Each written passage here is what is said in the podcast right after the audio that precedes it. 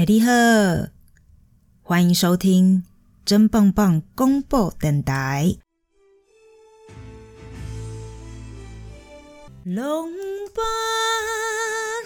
龙龙，哎哎，这一次请来这个特别来宾呢，呃，实不相瞒，也是嘉义女中乐器队想当年的风云人物。哎，厉害了吧？我告诉你，怎么说呢？因为为什么今天那么中意？呃，是这样子的，我上次不是请来了这个谢谢姐姐吗，来讨论就是法国女人是不是真的很优雅这件事情。嗯，对，然后谢谢姐姐呢，就是嘉义女中乐器队的的的，当时是我的学姐嘛。然后今天请来这位文文，也是我的学姐，他们是同一届的。然后其实当时他们两位呢，都是都是在我们嘉义女中非常风云的人物，只是有一点黑白两道的概念。就是谢谢姐姐是属于 那个会被教官在后面追的那一位，文文是属于功课很好，然后其实大家功课都不差啦。呃，但是稳稳的那个真的就是属于一个需要敬仰的状态，就是都会有人讲说，哎呀，就是什么又会玩又会，就是俗称的那种狼睡够高塔车，就是我们今天的稳稳。所以说，我们嘉义女中真的是人才济济，真的好挤。那个，因为你知道，我们明年呃嘉义女中就一百岁了。一百岁啊，各位！那这一百年当中出了多少人才？你先不要说好了，就我们那几届 就出了这么多人才，你说是吧？全部都出现在我真棒棒广播电台这个节目里。好了，那如果你觉得你也是嘉义女中出身，然后也是位人才的话，然后又很想要上真棒棒广播电台的话呢？嗯，欢迎你跟我联系，啾咪。那话又说回到我们这个文文啦，呃，文文呢，其实除了是我嘉义女中的学姐之外，她也是我正大的学姐。就是他当时呃也跟我一样念新闻，然后但是他是双主修，对他双主修英文跟新闻这样哦，就是一个非常有前途的人才。然后后来呢，他就被上海的某一间公司给挖角过去了，呃，就在那边工作了很久一段时间，嗯，然后他现在又回到台湾工作，这样有一点就是好像感受到生活工作。呃，反正很多方方面面上面的一些反差，所以我今天就特别邀请他来跟我聊聊这整个的经验。Hello，珍珍，你好。那不然文文你自己来说一下好了，你之前在上海工作经验待了多久啊？或者是工作的一些产业？呃，我在上海待了五年，然后前两年的话，对啊，五年，五年多一点点吧。然后前两年的话，其实是有正职工作。我刚去的时候，其实是在一家精品公关公司，就是做资深专案经理。然后负责的品牌像是就是一些奢侈品的品牌，像是迪奥、娇兰、纪梵希等等的，当然是彩妆线。那其实那时候就是在公司的时候，大家都知道我有口译跟主持。的经验，因为我在台湾，后来那时候有已经做了 freelance 的口译跟主持一阵子了，所以其他品牌的专案经理也都会找我，就是也会发我主持人口译通告就对了啦。对，然后后来大概做了两年之后，也是因为有外面的嗯一些口译跟主持工作都有在接洽，所以后来到了第三年，其实就变成全职的口译 freelancer。那主要是做时尚产业啦，嗯嗯嗯嗯，对啊，你也知道，哎，那可是你最后去那一间学校，那间艺术学，哎，时尚学校，那叫什么学校？意大利时装学院马兰格尼的上海分校，对，就是意大利文是 Istituto Marangoni，所以一开始应该是以前我会议公司的同事，然后他们就在上海发展，那他们当初成立了一个嗯国际。国际会议的部门就是一整个部门，然后他们是需要人去帮他们把这个部门做起来，所以他们那时候就问我愿不愿意去。然后后来反正就是谈一谈，觉得还蛮好的。我也想要去台湾以外的城市工作看看。反正当时新加坡跟上海两个选项，我是觉得上海比较有潜力，比较有发展。虽然那时候上海看起来好像嗯会比较辛苦，因为还没有现在那么进步嘛。那所以就是还是选择了上海，因为各方面评估各方面的条件之后，可是去了之后，就 这间公司其实后来就有一些问题啊，遇到问题就没有办法。我去那边两个月，然后就傻眼，就 要重新找工作。然后在上海的工作经验只有两个月，其实那时候超差的，想说哇怎么办？然后那时候也又还不会上海话，然后想说哇我才刚从台湾来两个月，我是要怎么找工作？哎，但后来就丢履历啊，那后来就可是后来就很快就找到下一份工作了。其实。是，我是后来想一想，说，哎，为什么那时候会这么快找到工作？因为我说我后来前两年一开始是在精品公关嘛，就在上海的前两年。那因为我刚不是说我会议公司结束之后就有接一些精品公司的专案，然后会议的专案，所以那时候也是因为在台湾的这些经历，然后再加上我会口译跟主持，所以后来那时候就是意外的一丢履历，就还蛮多精品公司找我的，因为刚好。语言这一块，然后还有我有做活动跟精品，就是有好几年的经验。就是等于那个时候是什么时候啊？那是几年前，方方方便透露吗？可以啊，方便啊。这几年真的是进步太多了，然后可能可以让大家知道一下，说，因为我觉得在好几年，就是在之前，可能其实也蛮近期的。那个时候的上海其实是。对于人才的需求是很庞大的，对对。可是跟现在比较起来，我觉得它在短短的几年内其实是已经完完全全的饱和了。所以那大概是什么时候？呃，我那时候去，其实时机也已经不算是最好的时机了。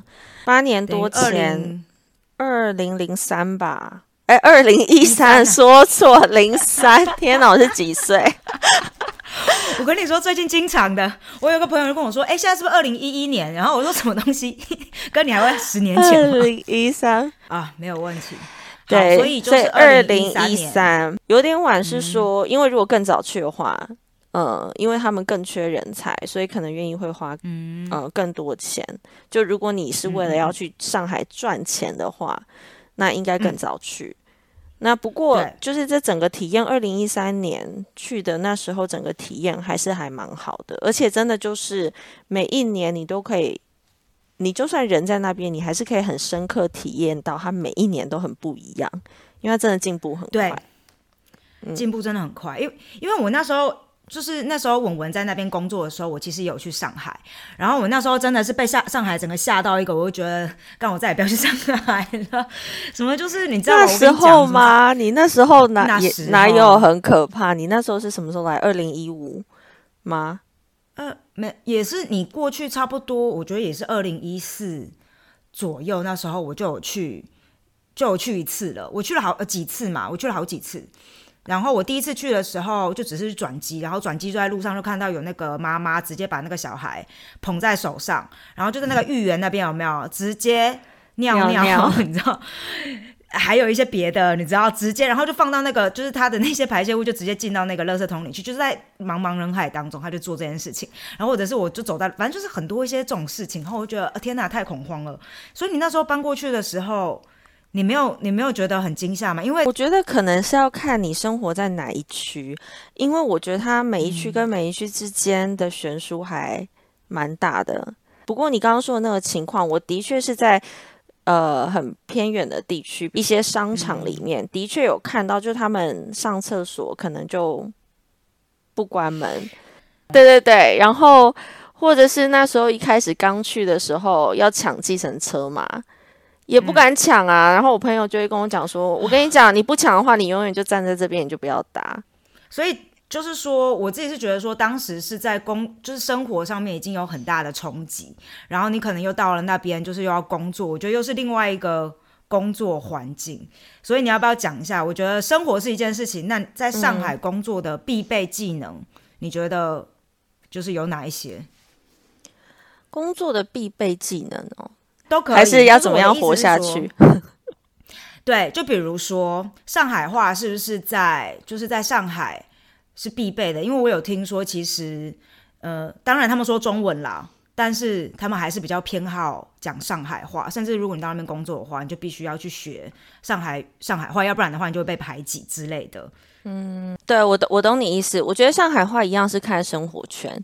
但是，例如说，假设呃，看生活圈跟看产业，那我们先讲工作的产业好了，因为我是在精品业嘛，比较多。那所以精品业的话，因为产业的关系，其实公司或者是你接触到的客户，其实有百分之九十以上都是上海人。然后你就像你刚刚说的，上海人真的是非常喜欢讲上海话，就是他们也很习惯，他们一聚在一起，只要他知道你是上海人。他们就会开始讲，很自然的就会开始讲上海话。然后呢，我刚进公司的时候也是，就是刚进那间公司，然后就第一天就要参加他们的例会嘛。那我进去例会的时候，那其实大家一开始的确是讲普通话，但是讲一讲没多久，哎，就开始很自然就开始讲上海话。然后就一个小时会开完之后，我就有点傻眼，然后我就出来，然后就马上去问那个。Lisa，我需要学上海话吗？他就说：“哦，不用不用，你英文够好就好了。而且我们大家平常都说普通话，不用学不用学，我们都说普通话。然后接下来就是呢，有一周的时间，每天晨会，大家一开始的确是会讲普通话，但是讲到激动的时候，就会自动切换成上海话，而且一切换就回不来了。”我总是要听懂他们在讲什么吧？你要在那个地方生存，而且我下面也有带人，我总不可能都不知道他们在讲什么。我就问我们部门秘书说：“我说，哎，就是有没有什么电视是有上海话的字幕，然后讲上海话，然后有字幕的？”就是有普通话字幕，但是讲上海话。他说有，可是很难看哎。你确定你要看吗？就有点像是台湾的乡土剧那种。我说没办法，就是我就要学啊，那我一定要有字幕嘛。对啊，然后他就说哦，好吧，然后他就跟我讲那部叫做《老娘舅》，我是不知道现在还有没有在演啊。反正 反正老娘舅就是有点，反正就很乡土啊。然后就是你知道，就是。街坊邻居的一些很 dramatic 的事情，然后所以久而久之，其实没有很久哎，我就是大概一个月吧，我开会，对，就几乎都能听懂了。一个月上海话就上手，就靠这个老娘舅。请问舅是哪个舅？没有没有，不只是靠舅舅的舅，舅舅舅妈的舅，老娘的舅舅，娘娘是呃。也应该也不是老娘的舅舅意思，我不知道老娘舅这个是什么意思。反正我当初也没有去很理解剧情，我只是听他们怎么发音，然后对照的字幕。哦，原来他这个是这个意思。你有刻意去学？我当然是有刻意去学，要尽快让自己上手啊，总不可能在那边工作然后一年都还不会吧？那所以，可是你回复是还是普通话，就中文？对对对，因为我不会讲，因为我我真的是也没有钱家。来教没有课，没有真的去有系统的学这个语言，但是听我是可以听得懂的。那后来在那边大概半年多之后，就是几乎吧，他们就跟我讲话，虽然我不是百分之百听懂，但是他们可以不用转换成普通话，我是可以听得懂。所以到最后，他们有时候会忘记他们在跟我讲上海话，然后可能呃，对。就是这样子，有这么好忘记？就是所以，等一下，你所以同事其他人都是上海人吗？你是唯一的不说上海话的人吗？当时九成以上都是上海人，就算不是上海人，他们也是一样，就是新上海人。新上海人意思就是你可能户籍已经迁到上海了，就你不是在那边。土生土长，但是你已经户籍迁到那边了，就是你的家庭什么在那里已经你建立新的家庭，或者是你已经去上海很久，所以大部分的人他们其实都能听懂，不会讲那种来到来到上海上海国的感觉，因为对啊对啊，因为我觉得其他城市其实好像没有那么强烈的会让你觉得说，反正我觉得好像听说上海是最你最会有这种语言的 隔阂的，是吗？因为有优越感吧，嗯，就因为他们就会说我们是上海人，就对啊，问你是哪里人，可能就比较不会直接说，比如说我们是哪里人，我们就说我们是台湾人，我们不会特地特别说哦，我是台北人，不会这样子。可是如果你遇到一个上海人，问他说，哎，你是哪里人啊？那他会说我是上海人。对，而且其实他们都没有硬性要求。可是比如说你去跟客户开会，那如果大家都懂，然后他们还要特地为你解释，你总是还是，如果你下属都听得懂，然后你听不懂，总是不太好吧？所以至少就让客户觉得，哦，他们之间的沟通我是听得懂的，你不用再翻译一次给我听，他们也会对你比较信任。那我为什么后来会选择学的原因，是因为其实因为我觉得语言能力是就最基本的吧。你来到这个国家，然后对我的确是会中英文，可是可是那边也有很多母语是英文的人，然后他们不止普通话讲得很流利，他们上海话也讲得很流利。所以当那边有这么多优秀的人才的时候。我觉得就只是在你在那个环境久了，然后我我没有让自己很很辛苦的去学这个语言，是你在那个环境久了，然后你听久了，自然而然就会了。嗯，而且你如果要跟他讲普通话，还是用上海话回你，那你怎么办？你至少这些基本要看得懂吧？这是真的，而且我觉得就算连旅客可能都需要大概知道一下，因为我我有一次去上海，然后我就是坐一台计程车。反正就是对，然后我就进去，我就是要跟那个师傅说，我必须要有一个那个收据，要有一个小票这样，因为有的时候他们不给的。如果你是直接，你不是叫滴滴，你是叫那种一般的那种车，然后师傅就不，我已经忘记他跟我讲什么了。然后你也知道他们有时候态度会有点差，就是看，然后他又不会看你，然后所以我就听不懂他在说什么，然后我就一直听着说，呃，不要还是不行还是什么的，然后我就说不行，那什么意思？我必须要有小票，要不然我要报账啊！我说我现在要从机场坐到市区，这很很很长一段路哎。然后我就在那边一直在那边跟他争执，你知道吗？然后他他一直在跟我讲一些话，我一直听不懂。然后我就是觉得他越来越大声，越来越态度越来越差。我说那你现在放我下来，我就越来越生气。我说你放我下来，我现在要在我我说你不能给我小票的话，我不能继续做啊。然后结果他后来才很激动的用中文跟我说，待会给你还是什么之类的。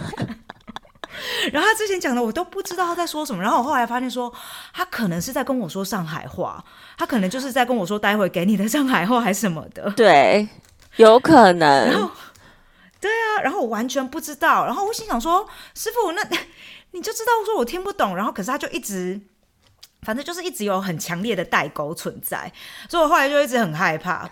对对对，所以我觉得这我跟你讲，你我听你的，我听你的整个叙述超级好笑，因为很多刚去的台湾人，或者是好尤尤其是台湾，我讲台湾人好，因为其他国家我比较不是怎么理解，因为台湾的呃服务做的非常好，然后司机也会跟你讲话，呃很客气，然后嘘寒问暖什么什么的，就比如说你去看个病，护士说哦你在这边稍等一下哟，对，就一定会用这种非常。温柔的口吻，对对对对，呃，可是呢，所以呃，可能台湾人刚去那边的时候，就会觉得说，建车是一种讲话这么不客气，然后就像你刚刚的反应一样，就一直被激怒，然后就很想要跟他们吵架。可是，对，其实你久了你会发现，其实那是他们的性格，他们也并不是。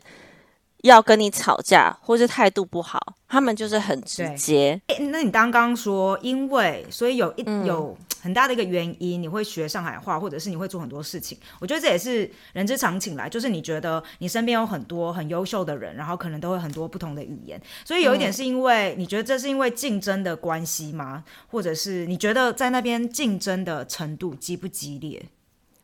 呃，我觉得可以分几个阶段，就是。如果来讲竞争的话，我觉得基层工作还蛮不竞争的，所以你会发现，呃，比如说刚去的时候，你下面带的一些最最基层的那一些人，呃，可能就会觉得他们不像台湾人那么吃苦耐劳，还是什么的，或者是什么，呃，到点了不敢下班什么，这这些就是完全不会存在，他们就是非常的认真做自己，这也是优点啦。但是反正就是基层，那基层。基层工作为什么不竞争？主要也是因为上海的市场很大，所以其实他们的心态就会觉得说，那反正这边不适合我，再换工作，我总是找得到工作。基层工作因为替代性很高，然后职缺也很多，所以这个并不会很竞争。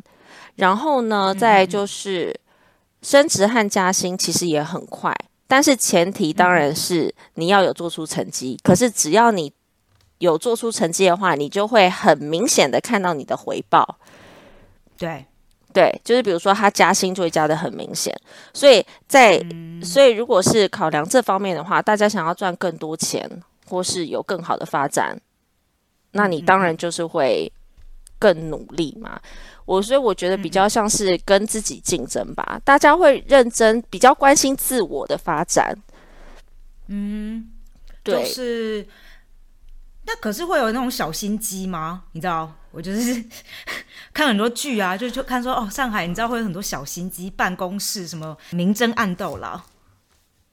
我觉得好像就是明争明斗，哎，没有在跟你明争暗斗的，真假？还是你自己没有觉得？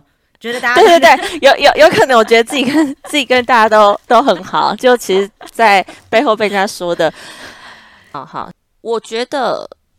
嗯，你有看过上海的那个偶像剧吗？或是电视剧？你有看过大陆剧吗？比如说最前阵子很红的那个《三十而已》，你有看吗？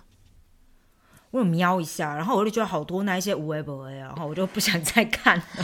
但我会就觉得，怎么讲，那个层次是不一样的。呃，怎么说呢？就我会觉得说，勾心斗角这个是你不管在哪一个国家都会有。可是，嗯。台湾的话，可能就是会一些很小的事情，可是上海的话，就是 很小的事情，他们根本就不会去做，因为你不够重要，他们根本就懒得花时间在你身上，所以可能是发生在很高层的地方，可能会有吧。可是因为我后来就是做自由业了，我还没有到最高层管理阶层，我就离开公司啦。啊，那你哎，可是那你刚刚谈到就是说。台湾，我们就要讲到说台湾跟上海嘛，就是说你在那边其实工作了五年，然后最近其实是就是你刚刚提到三年前就回到台湾开始工作这样。那你觉得回来了之后，因为等于说你是经历了台湾，然后在上海，然后又回到台湾，你可以讲一下你觉得这整件事情，就是我们现在就是 focus 在工作上面好，你觉得工作环境？的的这整个变迁对你来说冲击最大，或者是改变最大的是哪一些方向？嗯，就是如果要比较刚去的文化冲击跟回来的反文化冲击的话，我会就觉得说反文化冲击对我来说明显很多。嗯，然后有可能是因为去的时候，嗯，那时候还没有自己很完整的一套。价值观，或是自己的喜喜欢的生活方式，然后可是在上海的这五年，我可能发展出了一套自己认同的价值观，然后有自己追求的生活方式，呃，然后就比如说，包括也习惯那边的沟通方式，像是呃比较直接啊，或什么的，然后可能对事不对人。对，对事不对人，就是工作，呃，在某种程度上来讲，可能有些人会觉得，比如说像台湾人，可能就会觉得没有人情味。可是我觉得在某种程度上是比较有效率的，因为你不用去在意很多情绪上面的因素。那工作上面，呃，其实最明显的就是接案数量差异非常大。嗯，就是我在上海，我可以。只做口译这件事情，然后我可能都还要推掉一些案子。可是回来台湾的话，当然也可能是跟我有这五年的空白有关。我相信很多在台湾的口译前辈跟主持人，他们一样也是案量很多。但是我们就整体来看，就是呃，问了一下身边的人啊，比较两边，就可能大概台湾口译旺季的案量，其实是跟那边一般日差不多的。嗯嗯嗯，那淡季就更不用说了，所以就变成说，在台湾你真的真的要比较斜杠，你除了做口译之外，你可能像我回来，我还要做主持嘛，在那边我可能就是偶尔口译的客户有需求，我才会做主持。在台湾可能呃口译也要做，口译案也要接，主持案也要接，笔译案也要接，那可能有一些呃演讲啊或是培训的工作，那也会去做。嗯，对，然后这个部分，嗯，然后还有在工作步调。的方面也是还差蛮多的，就比如说我一开始去的确是觉得，哎，他们很直接，然后什么都好像很快速，但是后来习惯之后就觉得，哎，好像这样子的沟通方式比较舒服。就你不用去猜大家在想什么，就大家很直接对事不对人，可能呃讲的时候会有点激动，可是你事情讨论完也就没事没事了，大家不会有私人的情绪，然后可能也非常有效率。比如说接案的话，可能就哦微信确认，微信上面确认之后呢，就跟你讲日期，然后期间有案子的话，他就呃有资料的话，他就丢给你，但是平常不会去打扰你。那工作日就去工作，工作完马上就微信把钱付给你，所以其实在一个平台上面。所有的事情都可以完成，而且速度是非常快的。那可是，呃，可能台湾的话就会，呃，比如说沟通会比较想要讲求人情味啊，然后就是说你在沟通的话要考虑，呃，大家的心情啊，就没有说好还是不好，只是说就是两边的方式不同，所以你就变成说，哎，你好像在沟通一件事情，你要去想或是想。考虑很多方面的事情，就会变成说你在做这件事情上会花比较多时间，一定要签合约啊，走合约的流程啊等等，就变变变成说，呃，你做一个案子，你可能要经历很多流程，那时间可能会拉得比较长。可是这有好有坏啊，可能就这样也比较有保障。嗯嗯嗯嗯，对，所以就是没有说好还是不好，可是就是这个的话，一开始就真的很不习惯，就是工作的步调，还有工作的频率。对，嗯嗯嗯，那如果你可以选择的话，你你你现在还会想要就是回到上海工作吗？我觉得我最舒服的方式是一半一半，就在疫情发生之前，我一直都是这样子。因为其实在我搬回台湾之后，我还是就是都是两边飞，因为我上海还是有客户嘛，那有一些客户他。还是愿意请请我过去，所以等于是说我大概每两三个月我会飞去一次，做几个案子，然后再回来。我觉得这样还蛮好的，因为其实我也还蛮喜欢上海，但它也是我生活中还蛮重要的一部分。我在那边也有很多很好的朋友，也有很好的工作伙伴。嗯，我会还是当然还是会希望可以常常回去工作，但是不一定会。觉得说就是想搬回去，因为现在那边应该也变很多了，而且那边也很饱和，而且现在呢那边对外来人才已经也没有什么，也也没有那么特别的需求，因为他们自己市场的人才就很够用了。对，好，那我们最后呢，我想要来那个工商时间一下，也不是工商时间啦，就是我们文文呢，其实呃，就是像我们讲的，他是一位口译上面的专业，然后最近他也开始了这一个，等于是你的粉丝专业对吗？你开始想要经营自己个人品牌啦，可以这么理解吗？要不要自己讲一下？对，其实我就一直很懒得，呃，就是很不想要去面对这件事情，所以就一直没有做，因为。那最近是因为之后会规划开课，有跟行销公司合作要开课，对，会做呃用口译技巧学习英文的方式。那所以就是还是会就不得不开始就经营一下 自己的粉丝页，但是我里面就是会分享一下自己口译的一些工作照，或是反正工作记录啦，然后可能会。呃，有一些什么英文小知识啊，等等这类的东西，所以如果大家有兴趣的话，可以去 follow 一下。对，叫做易流姐姐，易就是口译的易，然后流就是流行的流，所以等于就是呃，等于把两个元素配配合在一起嘛，口译跟时尚有一点这样子。因为你你你会比较以时尚口译这个主题来出发吗？你是说教学内容吗？嗯。哦，不，不会专注于这个产业啦，就只是说英语学习，所以就是还是想要提升自己的英语能力。可是可能就是用，呃，怎么讲啊？就是不是像一般上市面常见的技巧，就是用一些呃我们在口译上面学习口译的技巧，然后用这些技巧来提升英语学习方式。哦，嗯，懂。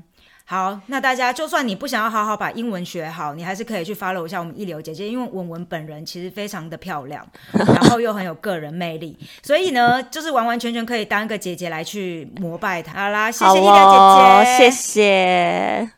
好啦，那听完这一集，不知道你是否跟我一样，有一种感觉，上海的工作跟生活，就是一种不知道是喜是愁，浪里分不清欢笑悲忧的。一种感觉啊，那你如果没有感觉到的话，那不然就听听这个上海滩好了。那我必须要再度的说一下，坦白说，我就是完全一点都不会粤语，所以呢，就是又再度的乱唱了一通。如果你对粤语的发音咬字非常的执着，那个讲究的话，要不然你就先不要听好了。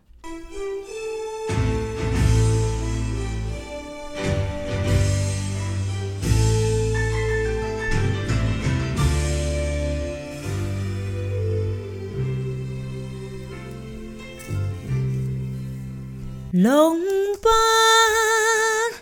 拢流，万里滔滔江水扬不休。头前你世间事，还做滔滔一片潮流。是喜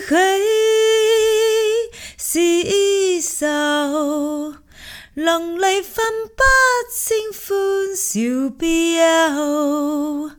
成功失败，浪里看不超有没有？爱你跟你万卷之风，四大将一发不收。转千万，转千滩，以为平复此中争斗。又有喜，又有愁，就算分不清欢笑悲忧。